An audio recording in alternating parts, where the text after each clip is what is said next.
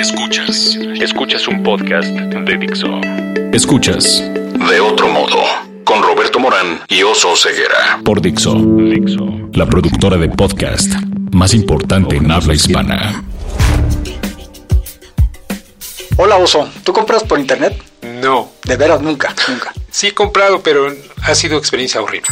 Es que hoy tenemos a Claudia de Heredia, que es la fundadora de Kichink, que es una facilitadora de tiendas de, en, línea, de internet, en comercio electrónico. Hola Claudia, qué bueno que vienes con nosotros. Muchas gracias por invitarme. Bienvenida.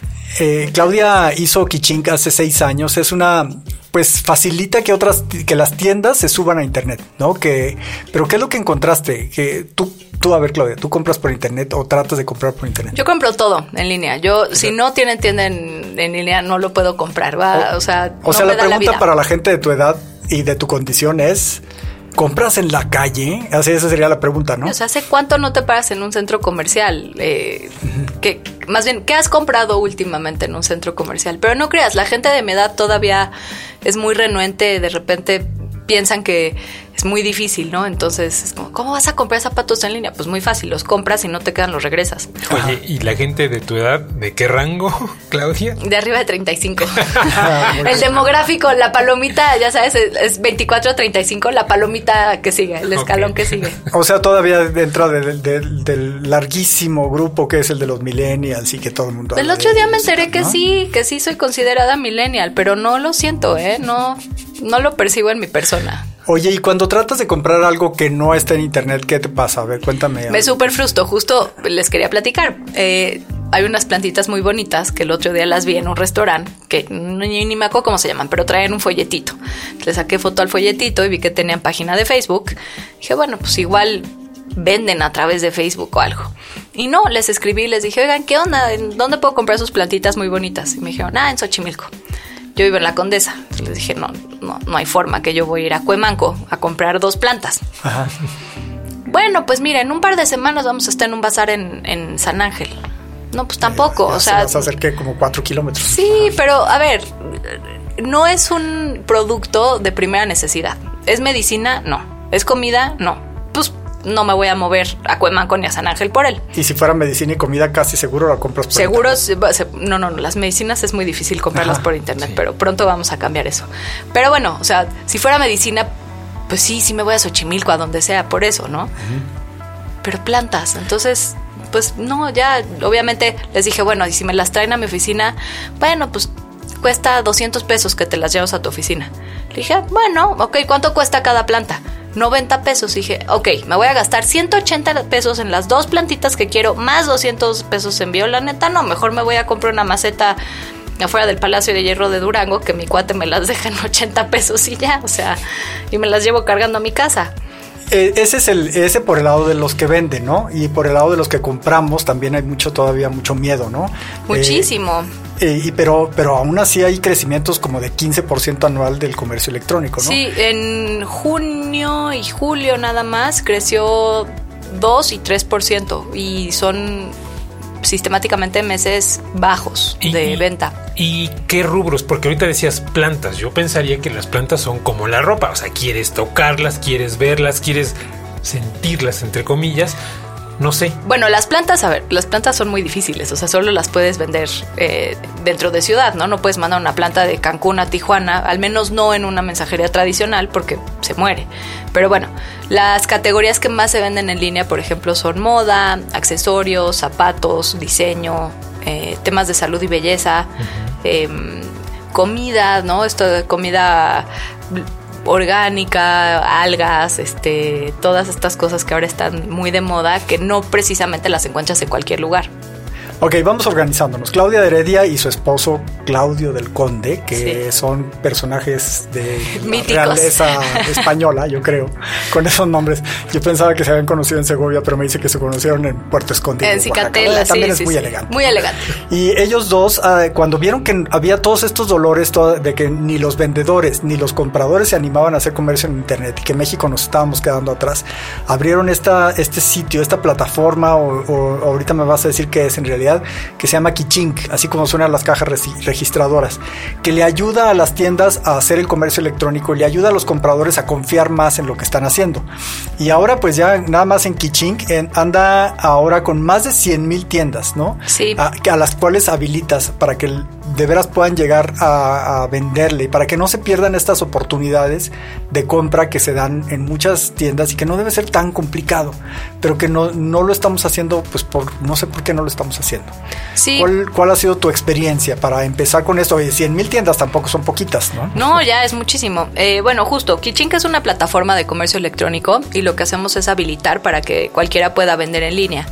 Entonces, ¿qué significa esto? Que nos encargamos como de toda la parte de atrás de vender en línea. Desde que tengas tu carrito de compras en tu propio dominio o en tu página de Facebook o si no tienes ninguna de estas en www.kitching.com diagonal las camisas de Roberto.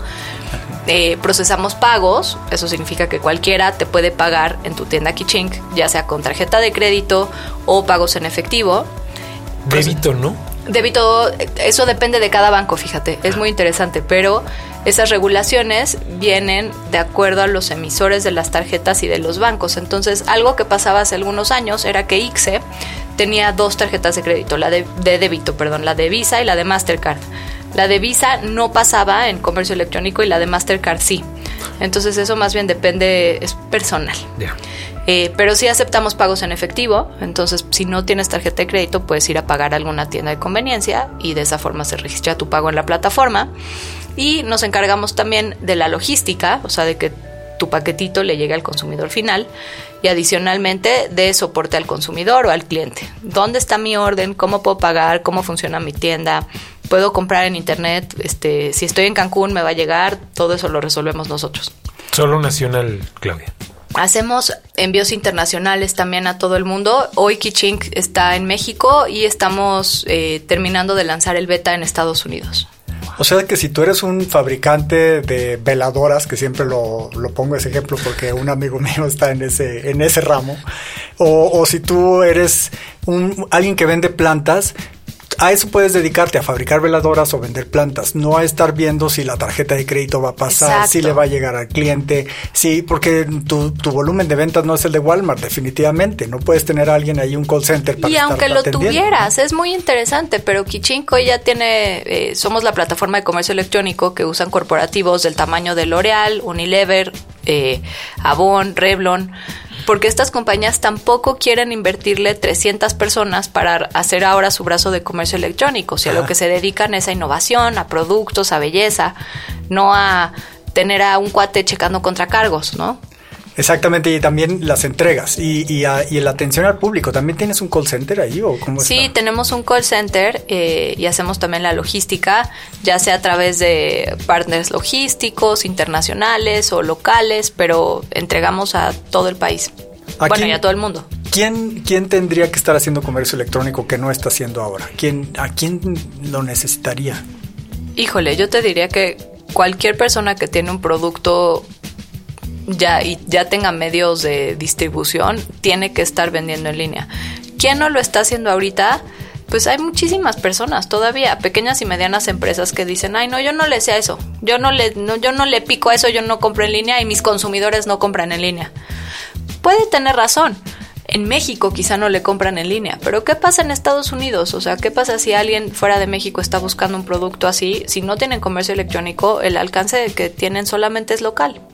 Había cuando yo tomé un máster en negocios en Internet y eso es todo lo que sé, pues es pura teoría. Pero nos contaban que en Alemania cuando empezó Internet había fiestas de fin de semana con compras que hacían en Internet y luego las regresaban todas. Y ese puede ser un terror de las tiendas de que se meten en internet o no, no puede suceder, ¿no? O sea, todos se vestían increíble para el día de la fiesta y luego el día el lunes mandaban todo de regreso. Es muy sonado ese caso de Alemania y entonces tienen legislación ya mucho más eh, seria sobre los cambios y devoluciones. En Estados Unidos, por ejemplo, Eddie Bauer este, es una marca que lleva años y años y años.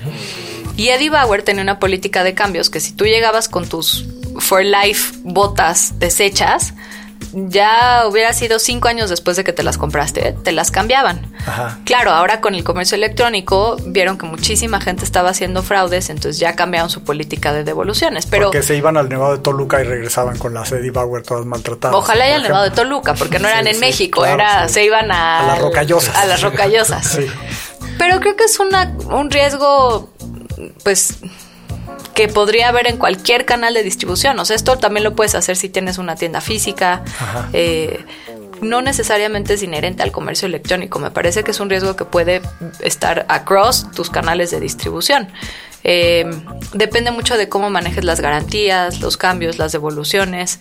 Pero en general, los consumidores mexicanos, fíjate que estamos, somos muy decentes con los cambios y devoluciones. ¿eh? Con los pagos en tarjeta de crédito también ese es un miedo que te dicen, ay, no me van a pagar, yo como tienda me acepto la tarjeta de crédito. Eh, ¿Ha evolucionado esto? ¿Ha cambiado? Yo creo que las tiendas no tienen miedo. Eh, las tiendas con las que nosotros trabajamos no se asustan porque los que recibimos el dinero somos nosotros. Y entonces nos, saben que ellos no van a despachar ni un producto que no esté pagado. Entonces eso les da mucha seguridad. Creo que el tema de confianza de pagos más bien va con consumidores que les da miedo poner su número de tarjeta de crédito y la verdad con buenas razones. México es el país número uno de fraudes en comercio electrónico del mundo. Eh, aquí es en donde más fraudes, este, contracargos y todo se emiten. Es un tema, este, pues es crimen organizado, los fraudes de tarjeta en todo el mundo. Se roban bases de datos, compran bases de datos con números y bienes y pues, van este, viendo, van así por la vida. Pero bueno, o sea, ahí hay como mucha legislación que deberíamos de hacer. Eso es algo que todo el tiempo platicamos nosotros, ¿no? Cuando nos preguntan qué tres cosas cambiarías para que el ecosistema de comercio electrónico mejore en México, pues la primera es penetración de Internet, accesibilidad de Internet también, porque hoy todos creemos que ya estamos súper conectados, pero en realidad la mayoría de la gente que se conecta a Internet se conecta por teléfono. Y no se conectan desde un navegador, Safari, Chrome, se conectan desde WhatsApp y Facebook y Twitter, porque son los canales gratis, porque la gente que se está conectando a esto no tienen planes de prepago, tienen planes que van y recargan 20 pesos en su teléfono, entonces no van a usar sus 20 pesos en navegar por Chrome para entender... Eh, la guerra de Siria. Sí, exactamente. O sea, se van a meter a WhatsApp a hablar con sus hijos, a ver noticias en Twitter. Entonces, hoy realmente una cosa que detiene el desarrollo de comercio electrónico es la gente está navegando en, Internet a través de Facebook. Eso es Internet para la mayoría de la población mexicana. ¿Y eso lo estás eh, atendiendo? ¿Se, atiende desde Kiching o cómo? Pues nosotros tenemos tiendas en Facebook, pero no es, eh, no, pues no es capitalizable todavía, o sea, porque cierras el acceso de las personas a Internet, entonces solamente están viendo tres canales de navegación cuando a través de Chrome o Safari podrían ver un mundo. Y no necesariamente de Kiching, pero de todas las demás tiendas que tienen este comercio electrónico. Oye, Claudia, y dentro del universo de las más de 100 mil tiendas que tienen, o sea, ¿cuál es el rubro que más, más se atiende? Eh, en, en, relación, o sea, de qué hay tiendas, de qué más hay tiendas, pues. Hay de todo, o sea, la verdad es que hay, me encanta porque hay escobas para brujas, este, literal, o sea, escobas para brujas. Yo conozco varias. Ah, bueno, pues les puedes, les puedes regalar este, este... escobas. Están padres, son personalizables. Te las mandan a cualquier lugar de México. Afortunadamente también hay mucha confidencialidad de los datos. O sea, no vas a decir, no vas a rastrear quién compró la escoba y No, para nada, para nada, pero hay todas las salen. Este las tiendas que más hay y más venden son moda, diseño, este, bisutería, zapatos, eh, salud y belleza, ¿Y quién compra más, hombres o mujeres? Depende. ¿eh? Em, moda está un poquito más... Em, las mujeres compran un poquito más, zapatos también, pero luego, por ejemplo, accesorios de tecnología, o sea, fundas para teléfono, cables, todo eso compran hombres, o sea, depende mucho de la categoría. En, el caso de la moda, hace rato el oso, no sé si lo dijiste ya al aire o antes, pero que tú no comprabas ropa por internet porque la querías tocar, porque pues como que vienes del siglo pasado. Pero porque ahora se compra muchísima ropa por internet. Pero además hay una tendencia ahora de que hay tiendas que te mandan una muestra y tú la regresas, ¿no? Eso ya se puede hacer aquí también, en Kiching, porque hay una que se llama creo como The Box o algo así, que te manda todo lo, de la temporada, pruébatelo y regrésame a ver qué es lo que te gustó. Ese es un modelo de negocio interesante te van mandando cada mes una caja llena de ropa de tu talla y de más o menos tu gusto y ya tú decides qué quedarte y qué no. Pero es una suscripción. Entonces tú lo tienes que pagar mes con mes. el, eh, Spotify de las tiendas de moda, ¿no? Sí, más o menos. Este, Y tú ya vas regresando lo que no. En, en Kichink no, no estoy segura si hay una tienda así o no. Como ya tenemos más de 100 mil tiendas, este, está, eh, está difícil saber de qué hay y qué no pero los procesos, por ejemplo, de cambios y devoluciones son muy, muy, muy transparentes. Entonces, si tú pides tres camisas para ver cuál te gusta, pues te quedas una y regresas las otras dos y no pasa nada. Oye, ¿la mortandad de tiendas en Kichin es, es alta? ¿O ¿En qué nivel está? ¿Te refieres como al churn rate? Sí. Pues... ¿qué es eso? las tiendas que cree, que nacen y que luego tardan después de no sé cuánto tiempo cierran. Es que depende, fíjate que es muy interesante porque hay tiendas que están latentes 10 eh, meses del año o 9 meses del año y apenas es noviembre se superponen las pilas y de noviembre a enero venden un dineral porque es la temporada más alta de ventas. Entonces.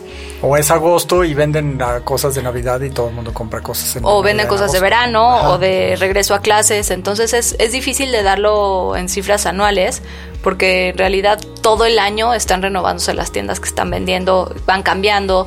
Eh, no necesariamente están muertas todo el año, ¿no? Sino están poco activas. ¿Qué tiene que hacer una tienda para entrar contigo?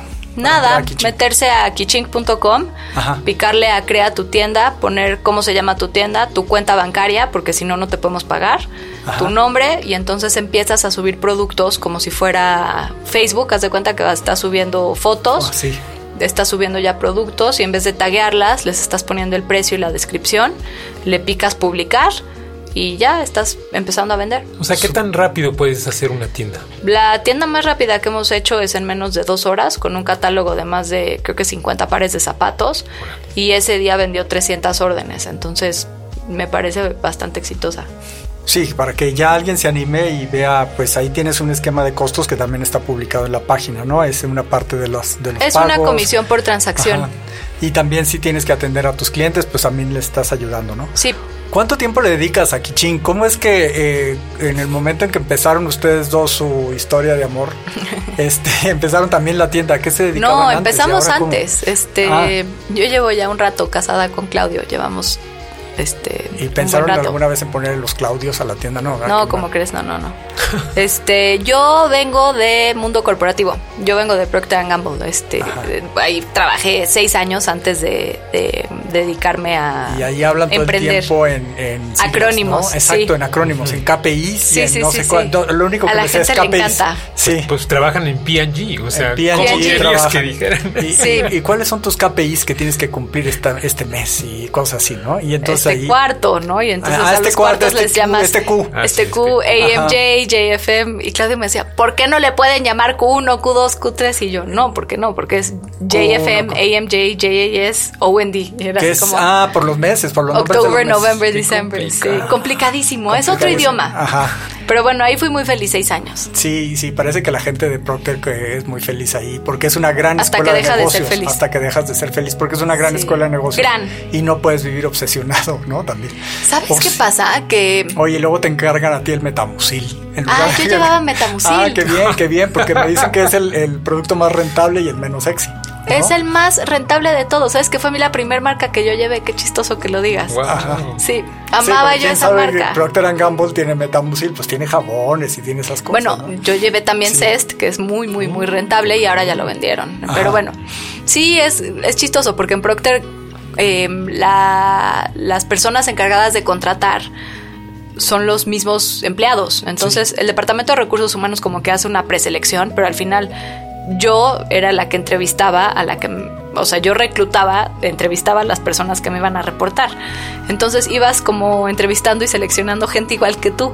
Entonces creo que los de Procter éramos demasiado intensos, ¿sabes? O sea, como we burned, o sea, nos quemamos muy rápido porque es gente tan intensa, tan, tan, tan intensa que después de 5, 6, 7 años dices, ya, güey. Bueno, entonces dijiste, vamos a descansar y vamos a ser emprendedores y a tener tres hijos. Sí, dije, como no tengo nada que hacer, ahora. Voy a llevar una vida muy tranquila. Muy tranquila siendo emprendedora este y me voy a dedicar a trabajar 24 horas. Está mucho más fácil que Procter, que solo trabajaba 12, ¿no? Ah, ok, muy bien. ¿Y, cuándo? y... además del sueldo, ¿qué extrañas de Procter? Híjole, qué buena pregunta. es Procter te super consentían. A ver, el sueldo lo extraño muchísimo de Procter. lo que no es como por dónde estaba como por bosques, ¿verdad? Estaba en bosques, se acaba de cambiar a Interlomas. Ay, peor más ah, lejos. Sí, claro, qué horror. Pero bueno, si alguien de Procter me oye y me quieren compartir sueldo honorario, todavía lo aceptaría con mucho gusto. Puedes ir hasta una vez a la semana. Sí, si quieren, ¿eh? No, al mes, porque Interlomas está lejos. Está lejos. Y feo. Sí. Este, bueno, extraño el sueldo y las prestaciones. Tenían muy buenas prestaciones y el ambiente en esa época era muy divertido. Yo tenía 22 años cuando entré a trabajar a Procter. Era divertidísimo. Todos los días salíamos, todos. O sea, yo no sé cómo tenía tanta energía. Yo estudiaba a las. Mi horario era horrible porque ya trabajaba, entonces yo estudiaba en la mañana de 7 a 10 de la mañana, iba a la universidad. Me iba a trabajar de 10 a 6, a las 6 volví a entrar a la, a la escuela, a la universidad y salía a las 10 de la noche y de ahí nos íbamos a fiestear casi todos los días. Qué, energía, y a fiestear con los procteritos. Oye, y, ahora que con, tu marido, y además tienes otra socia, ¿no? Somos seis socios. Ah, ok. Ah, Somos seis socios que estamos ahí este, desde el principio y luego uno más que se unió. Entonces, eh, ya somos varios y llevamos muchos años trabajando juntos.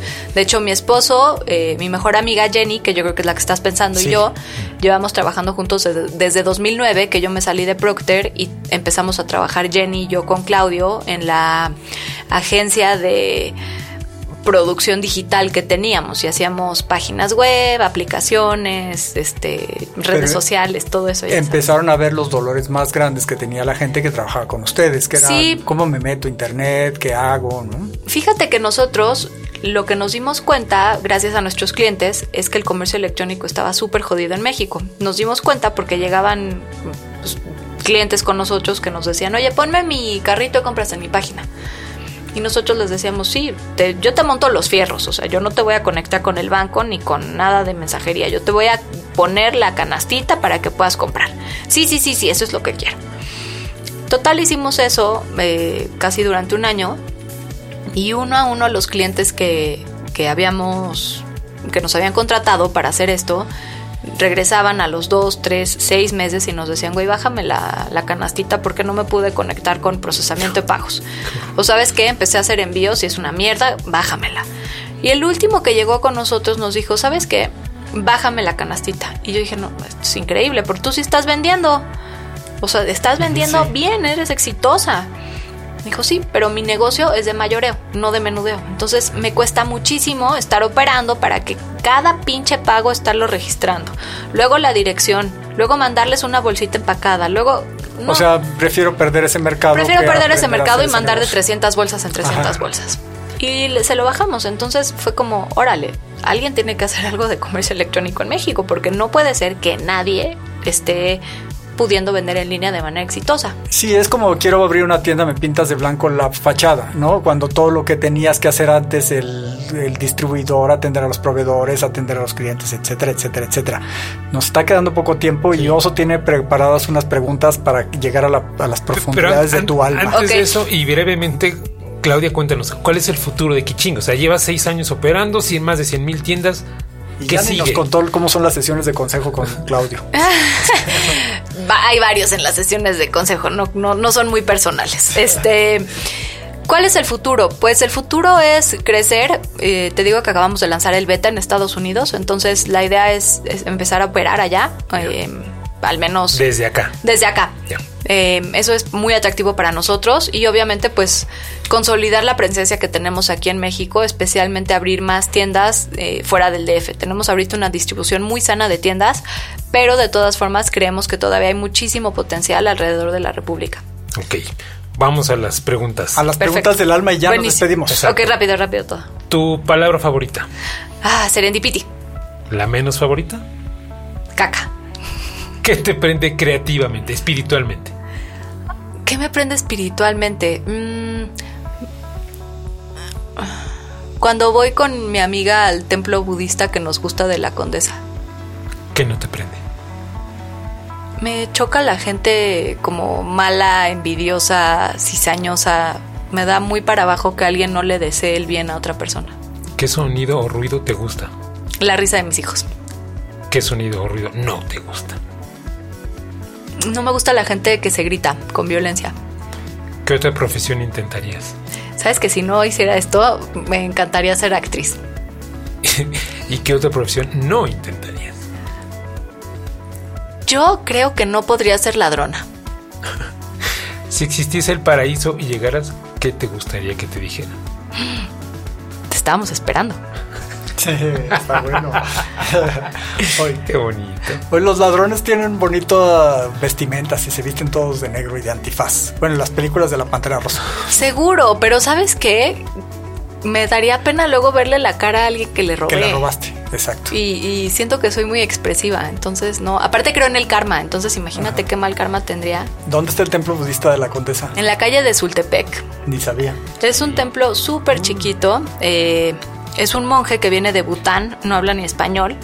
Las ceremonias son muy largas, son muy bonitas. Es cero taquillero, o sea, no, no, es, no es centro Tíbet ni nada de esto, pero es muy lindo. Muy bien, pues muchas gracias. Yo soy Roberto Morán, nunca me presenté ah. el oso ceguera. Y muchas gracias, Claudia, por estar aquí en De Otro Modo. Muchas gracias a ustedes, gracias por invitarme. Dixo presentó De Otro Modo con Roberto Morán y Oso Ceguera.